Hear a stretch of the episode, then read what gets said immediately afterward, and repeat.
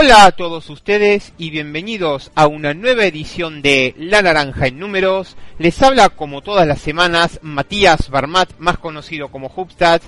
Y aquí estamos, como siempre, trayéndoles a todos ustedes lo mejor de las estadísticas, lo mejor del análisis, lo mejor de los datos y sobre todo lo mejor de los números de este apasionado deporte de la naranja. Nosotros perfectamente sabemos que el récord de mayor cantidad de victorias consecutivas eh, para mm, equipos de, Liga A lo comparten con 17 victorias Peñarol, Atenas y Quimsa. La racha del equipo de Mar del Plata, eh, campeón de la temporada 93-94, eh, fue del 5 de noviembre del 93 hasta el 25 de enero del 94 la racha de Atenas, campeón en la temporada 2008-2009, ocurrió eh, desde el 3 de octubre de 2008 hasta el 10 de diciembre del mismo año y la racha de 2014-2015 de Quimsa ocurrió entre el 8 de octubre de 2014 hasta el 6 de enero de 2015. Y con respecto al TNA, con respecto a la actual Liga Argentina, a lo largo de su historia pasaron equipos que eh, se caracterizaron también por su enorme performance. Em, algunos tuvieron el privilegio de quedar en el recuerdo por lo logrado, ya que escribieron páginas importantes dentro del libro dorado del ascenso. Y vamos a hablar precisamente de otras dos rachas de 17 victorias, en este caso que ocurrieron en el TNA. En este caso repasaremos los casos de San Martín de Corrientes e Instituto de Córdoba. Hoy, dos equipos que están en la A, pero que en su momento dejaron una huella imborrable en el viejo y querido TNA.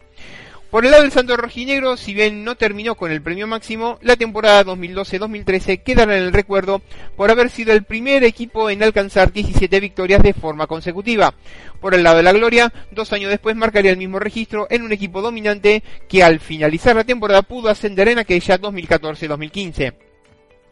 Con respecto a la racha de San Martín de Corrientes 2012-2013, gran equipo dirigido por Pablo D'Angelo, eh, con James Gordon como extranjero, más eh, Pato Rodríguez, Ramiro Iglesias, Bruno Prandi, Agustín Carnovale, Iván Basualdo, Santiago González, Mateo Bolívar, Miguel Isola, entre otros, conformaron dicha plantilla. El rojinegro tuvo un inicio a toda marcha y pasó la primera fase de grupos sin titubeos en donde convirtió un pequeño reducido junto al cuadro misionero de Oberá Tenis Club, más los chaqueños Sarmiento de Resistencia y Alviar de Villa Ángela. Allí ganó 6 de 6 eh, y bueno, comenzando ese ruido. Luego ya en segunda fase ganó un total de 11 partidos más de forma consecutiva, liderando con holgura la conferencia norte e incluso tras terminar la regular, seguiría quedando como el único puntero más allá de perder su condición de racha. Desde mucho antes había quedado en la historia su enorme seguidilla. En este tramo de la segunda fase fueron victorias ante Echagüe y La Unión. Eh, luego ante Sarmiento, Estudiante de Concordia, Instituto, Alvear, San Isidro San Francisco, Oberá y Unión de Sunchales. Continuando con los partidos de vuelta o segunda ronda, sumando triunfos ante la Unión y, y Sarmiento. Perdería su racha ganadora el 8 de febrero de 2013 cuarto partido de ese año y tras el receso por las fiestas navideñas ante estudiantes de Concordia de visitante en el Gigante. Fue 82-75 para los dirigidos por Hernán La Ginestra. Justamente ante el Verde, otro de los grandes equipos de aquella campaña, disputaría más adelante del calendario la gran final por el título y el primer ascenso, año en el que no podría ni ante los entrerrianos en esa definición ni en el repechaje contra Quilmes, sin poder subir a la élite, lo, lo lograría en la siguiente temporada. Entonces, la racha de San Martín de Corrientes se inició el 21 de septiembre de 2012 con victoria 98-74 contra Alvear, como local. Luego, la semana siguiente, el 28 de septiembre, 84-68 contra Oberá Tenis Club en Oberá. El 5 de octubre de 2012, 79 a 45 contra Sarmiento en Corrientes contra Sarmiento en resistencia la semana siguiente 99-78, la semana siguiente eh, 74-61 contra Alvear en Villa Ángela, el 26 de octubre 79-73 contra Oberá en Corrientes, luego 2 de noviembre 94-52 contra Echagüe de Paraná en Corrientes, 11 de noviembre 74-59 contra la Unión de Colón en Corrientes, 16 de noviembre 76-69 contra Sarmiento Resistencia, 23 de noviembre 77-60 contra Estudiantes de Concordia en Corrientes, el 1 de diciembre 78-71 contra Instituto en Córdoba, el 8 de diciembre eh, contra el lugar de Villa Ángela como local, el 14 de diciembre 88-74 contra San Isidro en San Francisco, el 20 de diciembre 71-67 contra Oberá como local, Luego ya el 16 de enero de 2013, 88-65 eh, contra Unión de Sunchales en Sunchales. El 25 de enero de 2013, 100 95 contra la Unión en Colón. Y por último, el 1 de febrero de 2013, 86 a 70, 8670 contra Sarmiento en Corrientes. Y con respecto a la racha de Instituto, 2014-2015, también 17 victorias al hilo, Temporada para el recuerdo, para la gloria, memorable, ya que en esa misma campaña donde consiguió su racha, alcanzó a ganar también en el ascenso a la máxima categoría. Aquel equipo, de la mano del turco Osvaldo Arduk, eh, se recibió con honores y en el medio de ese calendario, donde mostró excelencia, además también igualó la marca de 17 al hilo. Pablo Bruna, Juan Kelly, Federico Mancilla, Matías Aristu, Emiliano Martina, Scott Catley, Lucas Arn, Germán Schuto, Santiago González, Martín Cabrera, Tomás Lucero, entre otros, fueron algunos de los jugadores que integraron aquel plantel. Eh, en su zona, Instituto tardó unos pocos partidos en engranar y se acomodó rápidamente. La racha la inició el 8 de noviembre de 2014, recordando que días antes venía de perder contra San Isidro en San Francisco, 70-66 el 4 de ese mes, y que hasta entonces llevaba registro de 3-3. Pero desde aquel sábado 8, tras la victoria en Morteros ante Tiro Federal 77-68, comenzó a tejer otra historia. Desde entonces cerró aquella primera fase de división líder de grupo, ganando los seis partidos restantes de la zona contra San Isidro, Tiro Federal y ante Barrio Parque 9-3 de récord. Contra el Verde del Sur, en la última jornada de ese grupo, le dieron por ganar el juego la gloria tras unas fallas en reos de cancha del parque. Eh, arrancó segunda fase en Conferencia Norte y siguió aceitado sumando otras 11 victorias consecutivas donde le ganó dos veces a Uncaus, dos veces a Villa Ángela, dos veces a Rocamora, una Sarmiento, una La Unión de Colón, una Tiro Federal, una Echagüe y una San Isidro. La seguidilla, que igualó aquella marca histórica de San Martín lograda dos años antes, finalizaría el 27 de enero en Morteros y con derrotante tiro por 70 a 63. Particularidad, el mismo equipo contra el que arrancó su gran racha sería el mismo contra el que la cortaría y en el mismo estadio. Eso no impediría que Instituto finalice líder de la Norte con balance de 18 triunfos en 22 encuentros y pase a playoff directamente. Eh, recordemos que el TNA eh, jugaba playoff a 24. En octavos venció a la Unión, en cuartos a Estudiante Olavarría y en semis a Ferro, todas series por 3 a 0, es decir, las tres series por la vía rápida. La final contra el 9 de julio sería por 3 a 2 y se llevaría el título de campeón. El ascenso a la liga se había consumado ante Ferro.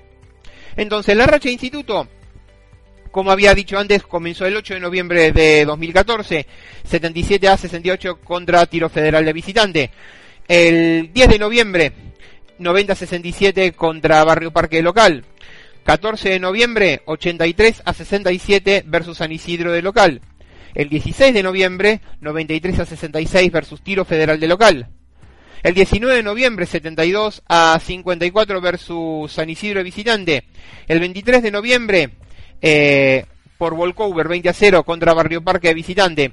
El 30 de noviembre, 74 a 64 contra Uncaus de visitante. El 2 de diciembre 88-81 contra Villa Ángela de visitante y el 7 de diciembre 87-75 contra Villa Ángela de local. El 12 de diciembre 87-54 contra Sarmiento de Resistencia de local. El 14 de diciembre de 2014 78 a 66 contra Rocamora de local. El 17 de diciembre 74 73 en Rocamora. 19 eh, de diciembre, 79-76 contra la Unión en Colón. El 9 de enero de 2015, 81 a 76 versus Tiro Federal de local. 11 de enero de 2015, 75 a 60 contra Echagüe de local. 15 de enero de 2015, 74 a 71 contra San Isidro visitante. Y 23 eh, de enero de 2015, 95 a 48 contra Uncaus de local. Hay que tener en cuenta una cosa. El dato es que entre el cierre de la fase regular una definición por el 1 de dicha etapa contra el 9 de julio y su paso arrasando los playoffs, la Gloria volvería a encadenar una racha tremenda, rozando el récord, pero esta vez de 16 victorias. Y fueron los últimos tres partidos de la segunda fase, un doblete contra 9 por, la por, por, el 1 de la regular y 12 triunfos a hilo en playoff desde el 1 de marzo hasta el 23 de mayo. En el juego 3 de las finales por el título, el 28 de mayo, se cortaría esa seguidilla con derrota en Río Tercero. Y bueno, eh, con esto ya eh, concluimos el primer bloque. No se vayan, cuídense, protéjanse, que ya volvemos con más. La naranja en números.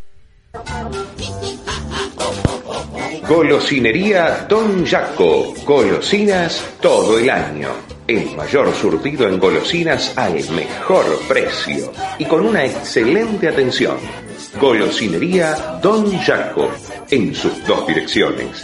En Villa Urquiza, Avenida Olazábal 5334 y en Villa Pueyrredón, Artigas 4721, a metros de Avenida Mosconi. Golosinas Don Jaco, excelencia y calidad. Golosinas todo el año. Golosinas Don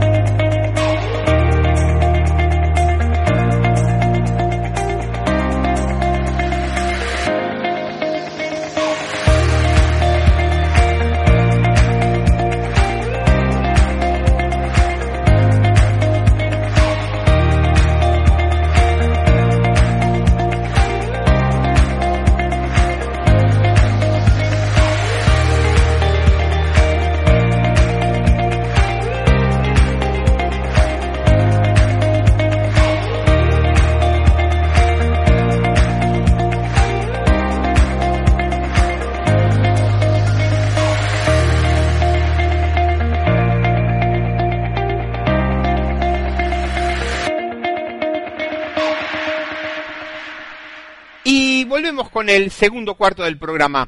Recuerden que nos pueden seguir en las redes sociales, arroba Hubstats, mi cuenta personal, arroba naranja números, que es la cuenta del programa, www.worldhubstats.com y la grilla del programa en uno contra uno web.com y el repositorio alternativo en iVox.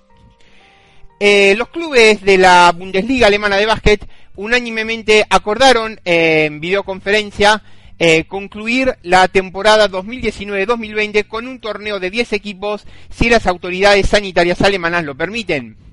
Las rondas restantes eh, de la liga regular, eh, al igual que ocurre en España, no se jugarán y se jugarán, digamos, más casi al igual que como ocurre en España, un torneo en sede única, un torneo de playoff modificado, tan pronto eh, la acción vuelva en juego en un formato entonces de, torneo concentrado, acorde al anuncio de la liga. Los equipos que tomarán parte en un torneo que en el caso de Alemania sean 10 equipos, eh, los jugarán Bayern Múnich, eh, Riesen Ludwigsburg, eh, Kreisheim Merlins, Alba Berlin, Ewe Basket Soldenburg, Rasta Vesta, Bros Bamberg, eh, Göttingen, Radio Farm Ulm y eh, Frankfurt Skyliners. Estos equipos eh, al final eh, jugarán en el Audi Dome de Múnich. la liga ah, lo confirmó el lunes 4. Em, los equipos entonces serán separados en dos grupos, cada uno de ellos consistente en cinco equipos, que cada equipo jugará todos contra todos a una rueda cuatro partidos. Luego los cuatro primeros, em, claro, a diferencia de España, donde son dos zonas de seis, a doble rueda cinco, donde los dos primeros, semifinal y final a partido único, en Alemania son dos zonas de cinco, donde los primeros cuatro de cada zona jugarán cuarto de final, semifinal y final, todo eh, a partido único, eh, cruzado. Y em, en un mini torneo que se llevará a cabo en dos o tres semanas entre entre la segunda semana de junio y el 30 de junio. Los siete clubes que han decidido no tomar parte en este mini torneo de playoff em, se listarán en las posiciones finales de la liga alemana eh, por la temporada 2019-2020 eh, detrás de los equipos que han decidido jugar dicho torneo.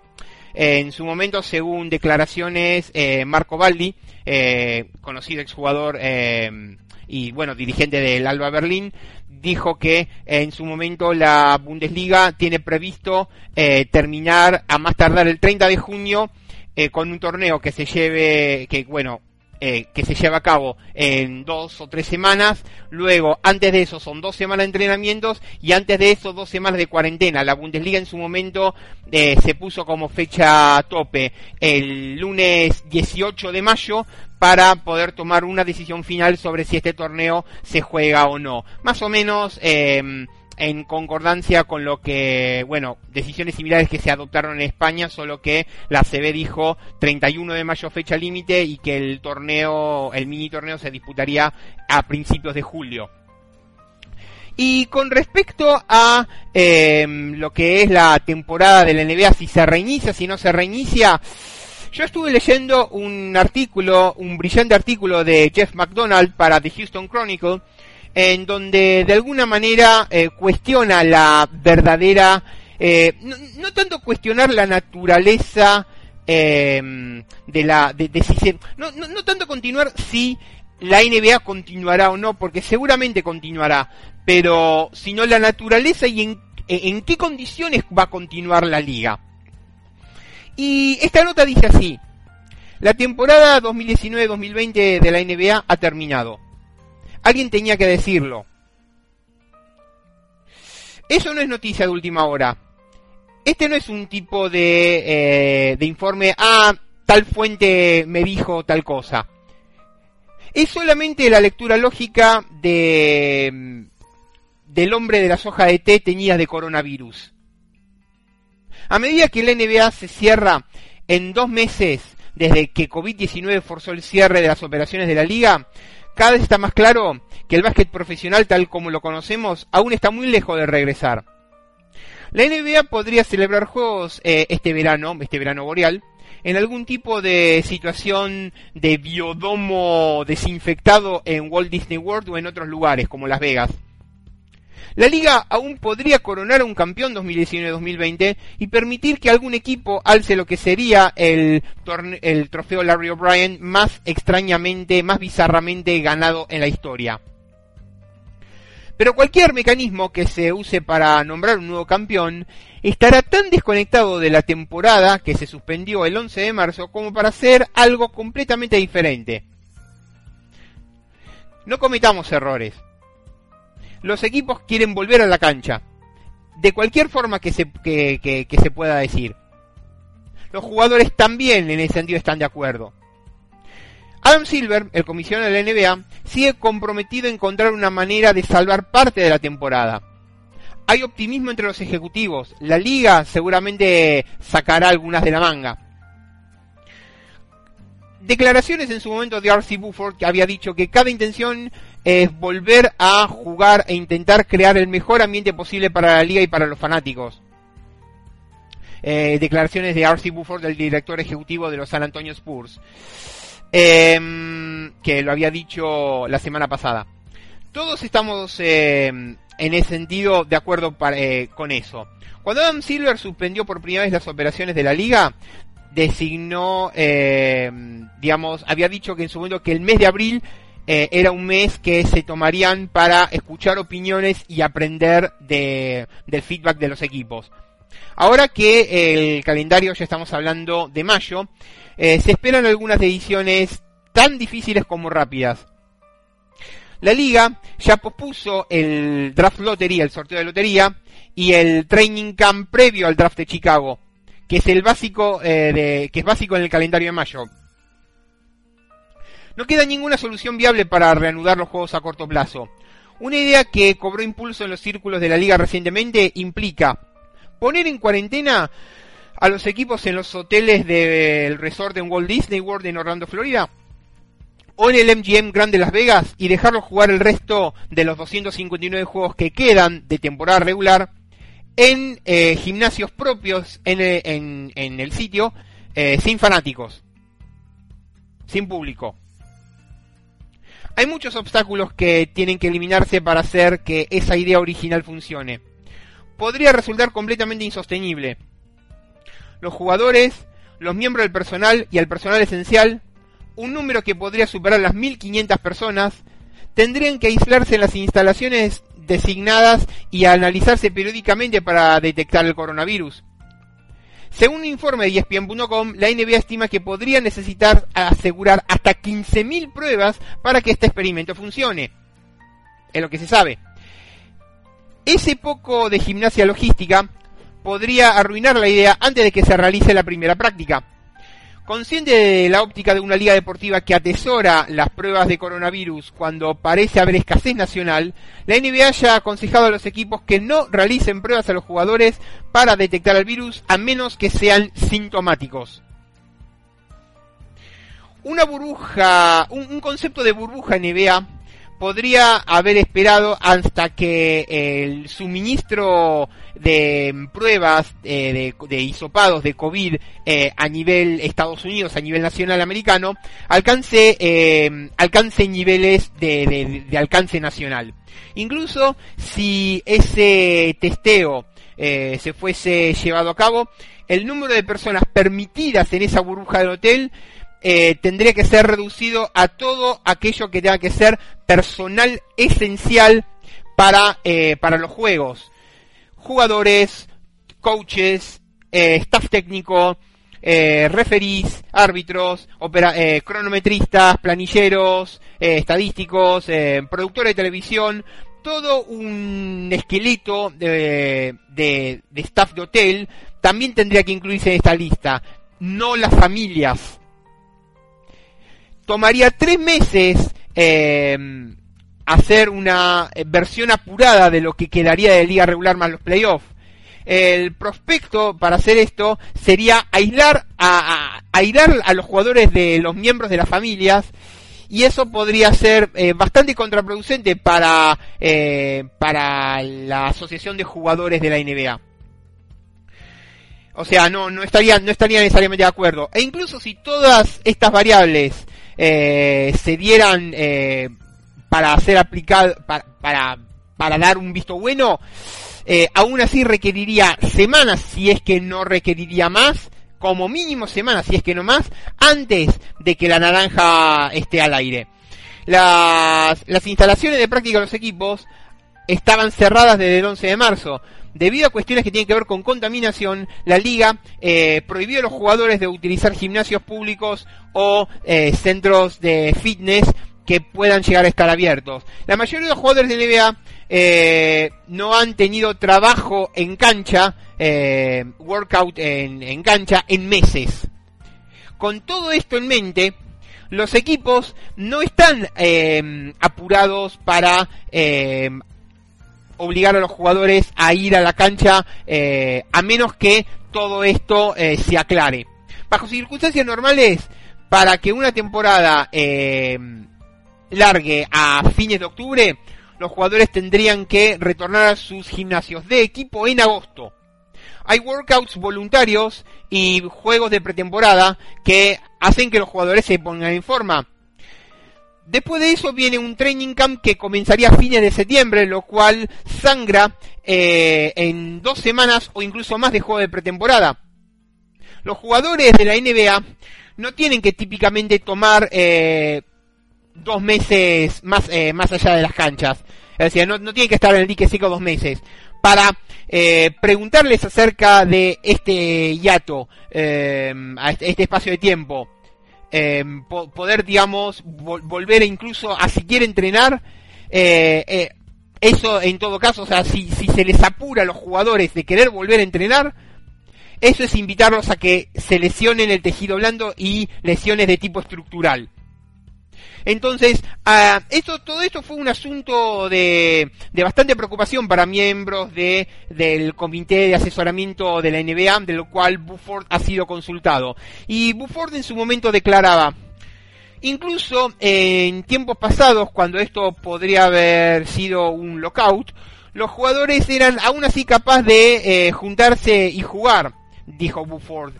Muchos de estos chicos eh, han sido sometidos a dos meses sin ser capaz de ir ni siquiera a un gimnasio. Este es el feedback que tenemos que tener en cuenta a lo largo de toda la liga. Por eso eh, esta situación es muy, es, muy, es muy diferente comparado con lo que fue el lockout 98-99 o el lockout 2011-2012.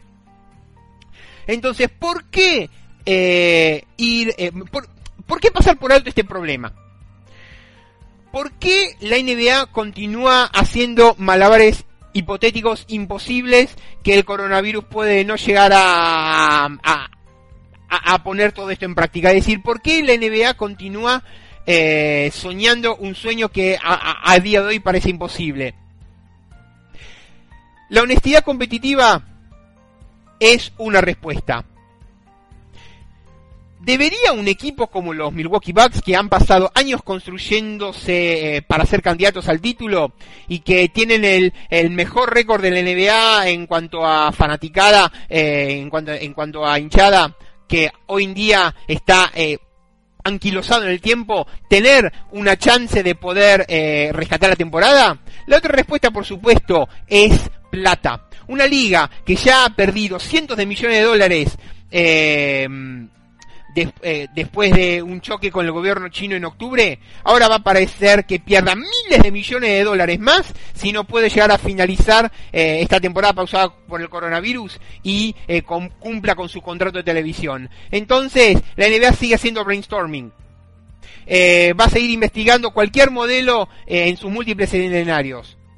Va a seguir investigando cualquier modelo en sus múltiples escenarios, como debería tanto como que esos miles de millones van a seguir en, la, puestos sobre la mesa. Entonces tendría sentido que eh, seguir esperando y seguir esperando un milagro para ver si la NBA continúa o no.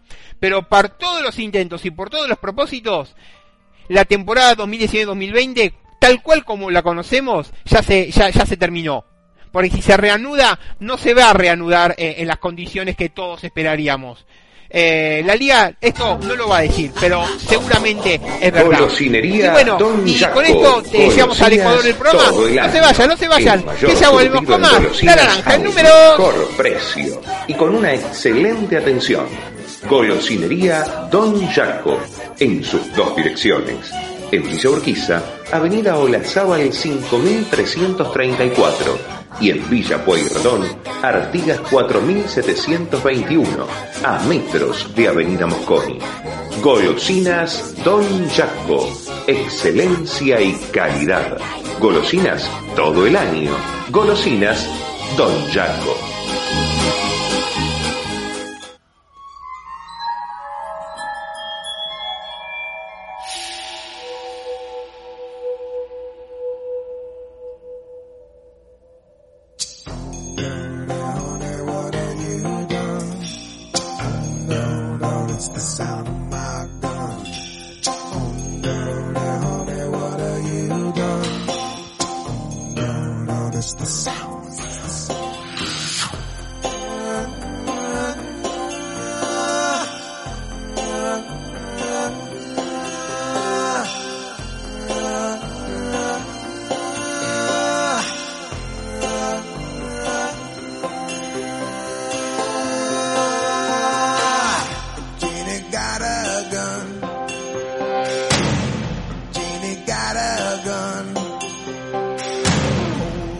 drum undone.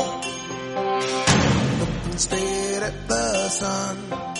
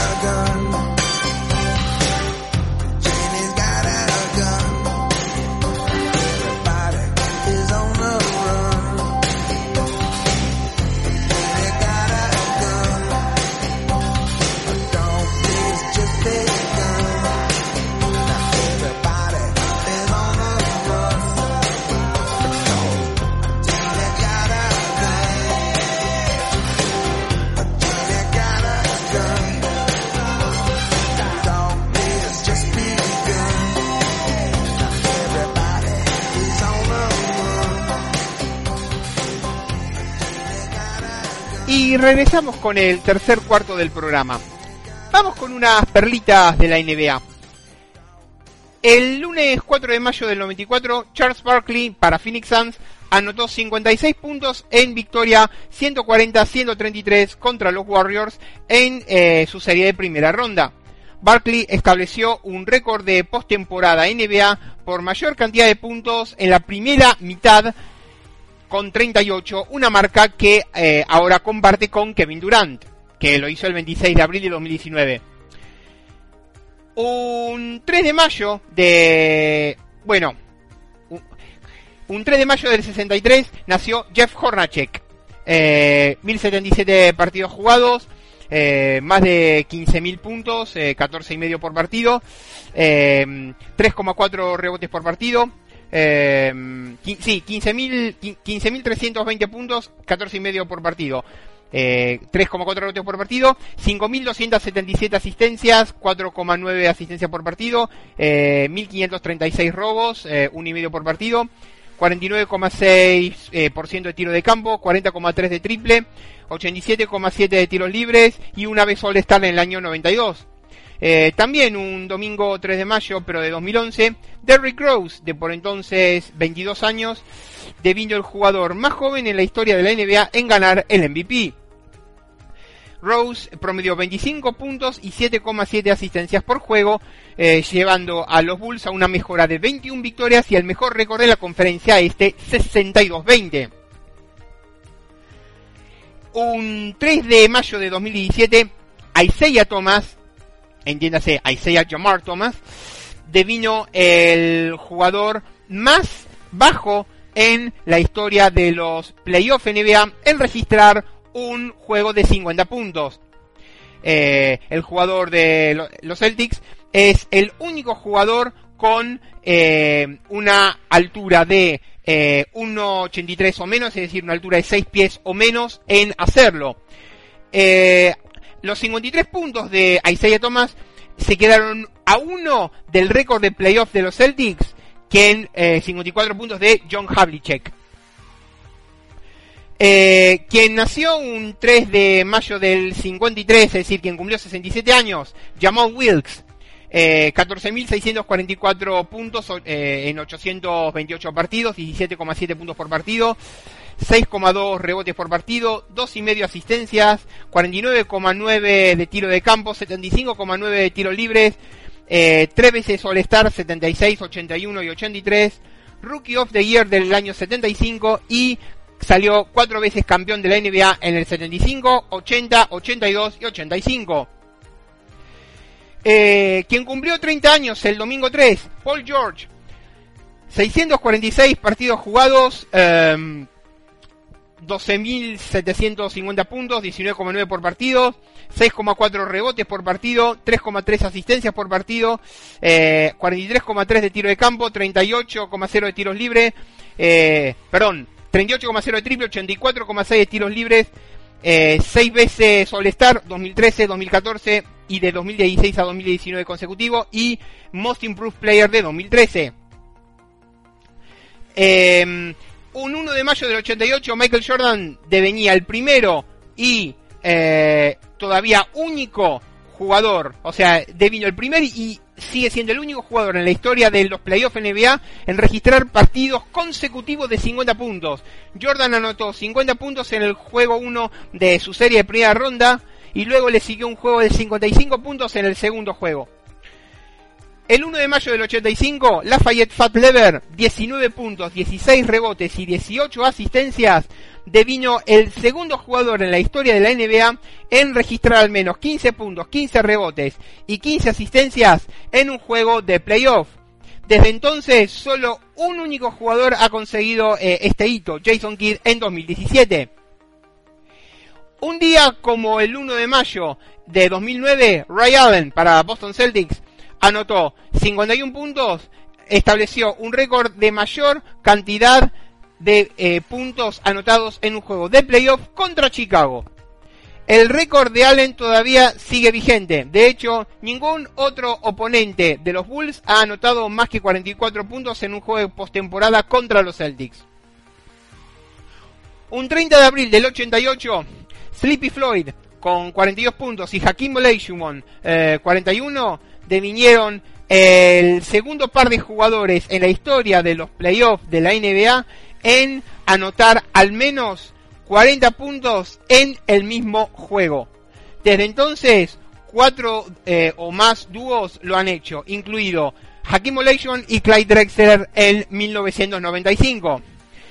Quien cumplió 59 años el jueves 30 de abril fue Isaiah Thomas, pero el histórico Isaiah Lord Thomas, el jugador de Detroit, 18.822 eh, puntos en 979 partidos jugados en 13 años, entre los 19 y los 32. 3.478 eh, rebotes, 3,6 por partido. 9.061 asistencias, 9,3 por partido. 1.861 robos, 2 por partido. 45,2% eh, de tiro de campo, 398 eh, triples, 29% de triple, lo tenía como complemento, 75,9% de tiros libres, 12 veces All Star del 82 al 93 de manera consecutiva, eh, MVP de las finales de la NBA del 90 y salió dos veces campeón de la NBA con los Bad Boys de Detroit 89-90. Eh, un miércoles 29 de abril de 2012, Andrew Bynum eh, para los Lakers anotó 10 puntos, atrapó 13 rebotes y dio la friolera de 10 tapones, sí, 10-13-10 en una victoria 103 a 88 contra los Nuggets.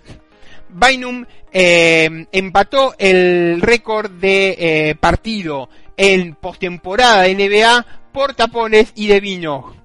Eh, el segundo jugador en la historia de la NBA en registrar al menos triple doble con al menos 10 puntos, 10 rebotes, 10 tapones en un juego de playoff. Y por último, un 29 de abril de 1990, eh, Hakim Olajuwon para los Rockets registró 11 puntos, 11 rebotes y 10 tapones en una derrota 104-100 contra los Lakers. Olajuwon empató el récord de postemporada de NBA por tapones y devino el primer jugador en registrar, eh, o sea, 10 eh, puntos, 10 rebotes y 10 tapones en un juego de playoff. Precisamente Andrew Bynum sería el segundo.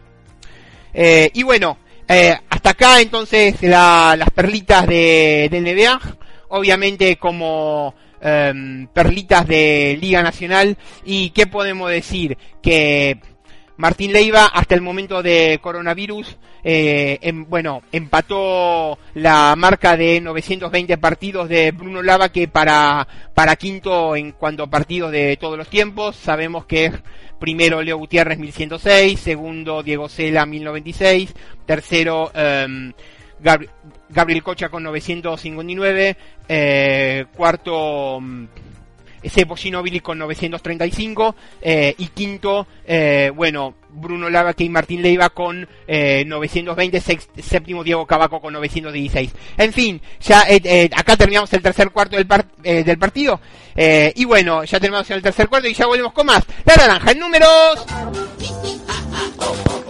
Golosinería Don Jaco. Golosinas todo el año. El mayor surtido en golosinas al mejor precio y con una excelente atención. Golosinería Don Jaco. En sus dos direcciones. En Villa Urquiza, Avenida Olazábal 5334 y en Villa Pueyrredón, Artigas 4721, a metros de Avenida Mosconi.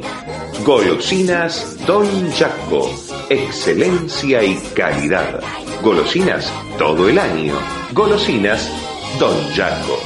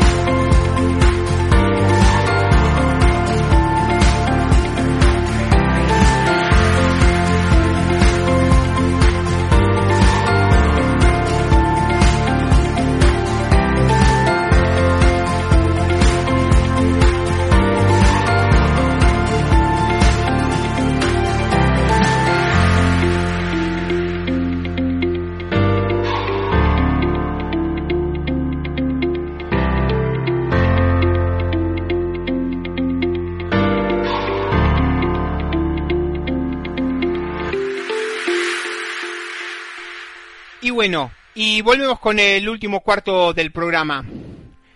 Y esta semana obviamente toca el episodio 5 y 6 de The Last Dance. Eh, el episodio 5, eh, en memoria de Kobe Bryant, comienza con un momento en que se roba eh, todas sus miradas, que es la conexión MJ-Kobe. La leyenda de los Lakers fue quien mejor personificó a su majestad en la cancha y llegaron a entablar una gran relación. Como detalle, Gehir eh, contó que la entrevista realizada a Kobe para el documental fue una semana antes de su muerte. Entonces la emoción está latente. El primer gran duelo entre maestro y alumno fue en el All-Star del 98, el último de Jordan como miembro de los Bulls y el primero de un Bryant de 19 años que empezaba a llamar la atención de la liga. Más de lo que vemos, los comienzos del Jordan ícono como marca deportiva, su último partido en el Madison Square Garden, la segunda consagración con los Bulls y los duelos contra los Blazers de Clyde Drexler, las historias detrás del Dream Team del 92, el impacto de Tony Kukoc, una polémica relación con la política, un partido en Atlanta con más de 62.000 espectadores, eh, que se jugó en cancha de los Atlanta Falcons, fútbol americano, y varios famosos como Jerry Seinfeld desesperados por ir a ver a los Bulls al estadio. Y con respecto al sexto capítulo, vemos lo que es el precio de la fama para Michael Jordan. Los medios y los fanáticos lo acosan y los puntos negativos de su vida comienzan a ser expuestos por el libro The Jordan Rules el Jordan de mal carácter con sus compañeros y con fanatismo por las apuestas. En la previa de los playoffs del 98 podemos observar otra pasión de la vida de Jordan, el golf, su cable a tierra para descansar la mente. Se asoma la primera ronda de la postemporada ante los Nets de Sam Cassell y Kit Van Horn. Mientras tanto, en el 93, Jordan y los Bulls van por el tercer campeonato de forma consecutiva, buscando hacer historia. Tras una dura serie entre los Knicks, llegan a finales en las que, luego de varios partidos dramáticos, vencen a los Phoenix Suns del MVP Charles Barkley por 4 a 2. Su Majestad demostró que sigue estando al tope, pero ya estaba exhausto y sentía más alivio que alegría. Y con respecto a mm, nuestras historias de Oscar Villares, que en ese sentido es un maestro en lo que es em, el arte de los pormenores de la NBA. Precisamente eh, él contaba eh, en Twitter acerca de eh, un tema que le quedó picando sobre la contratación de Rodman por los Bulls, aprovechando el tirón de, de The Last Dance. Algo así como que Rodman podía tranquilamente no ser contratado por los Bulls eh, a principios de la temporada 95-96, pero porque básicamente era eh, considerado como un plato de segunda mesa, un segundo plato. Al hilo de The Last Dance estaba, digamos, contaba Oscar Villares, que estaba expectante para ver cómo trataba el tema la contratación de Rodman por los Bulls.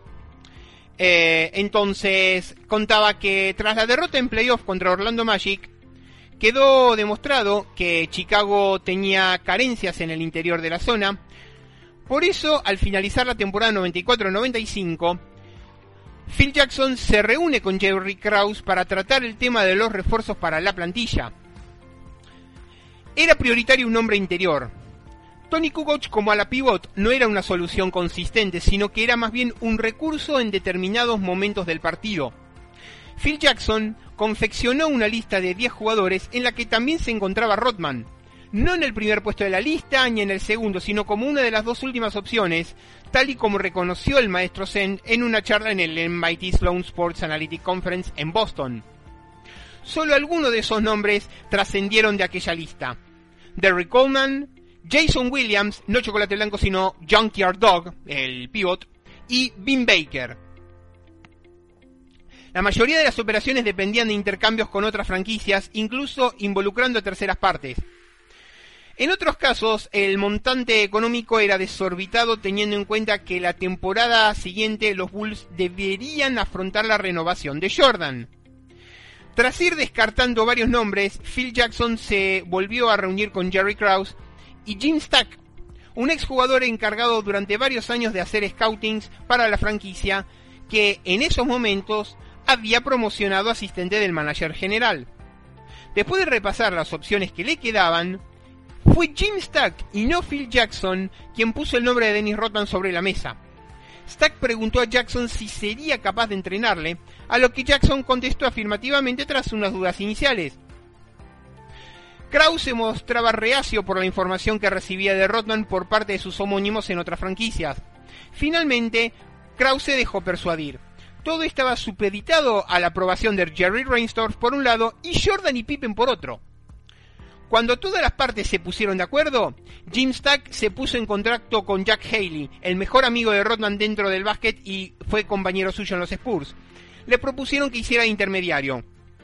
Tanto Haley como Dwight Manley, el agente de Rodman, fueron fundamentales para convencer a Rodman, que en un principio no se mostraba ilusionado con la propuesta, y trasladarle el interés a Greg Popovich, que obviamente recordemos que Rodman jugaba eh, en los Spurs 93-94 y 94-95, que estaba como loco por deshacerse del jugador.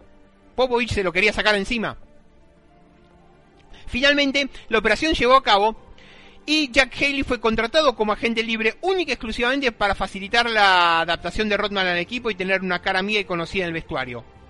Una vez que el gusano se integró a la disciplina del equipo, Haley sería cortado por los Bulls después de jugar tan solo un partido con la franquicia de Chicago y de hecho Haley esa temporada jugó un partido en toda la temporada. El resto es de sobra conocido por los aficionados. Rodman ayudaría a los Bulls a conseguir tres campeonatos más, 95-96, el 72-10, 96-97 y 97-98 con el 620, a pesar de que eh, nunca fue el primer plato, sino el segundo. En fin, eh, eso es todo por hoy. Eh, sigan a Catas Fraternales, Catas en Casa, cada cata es un mundo. sigan obviamente al maestro Oscar Villares con su cuenta de Twitter arroba 0308 Oscar. Y bueno, nos vamos. Nos pueden seguir entonces en las redes sociales, en mi caso arroba Hubstats en mi cuenta personal, arroba naranja números en la cuenta eh, del programa www.worldhubstats.com, la grilla de programa en uno contra uno web.com y el repositorio de, de programación eh, alternativo en iVoox. Será hasta la próxima con más La Naranja en números.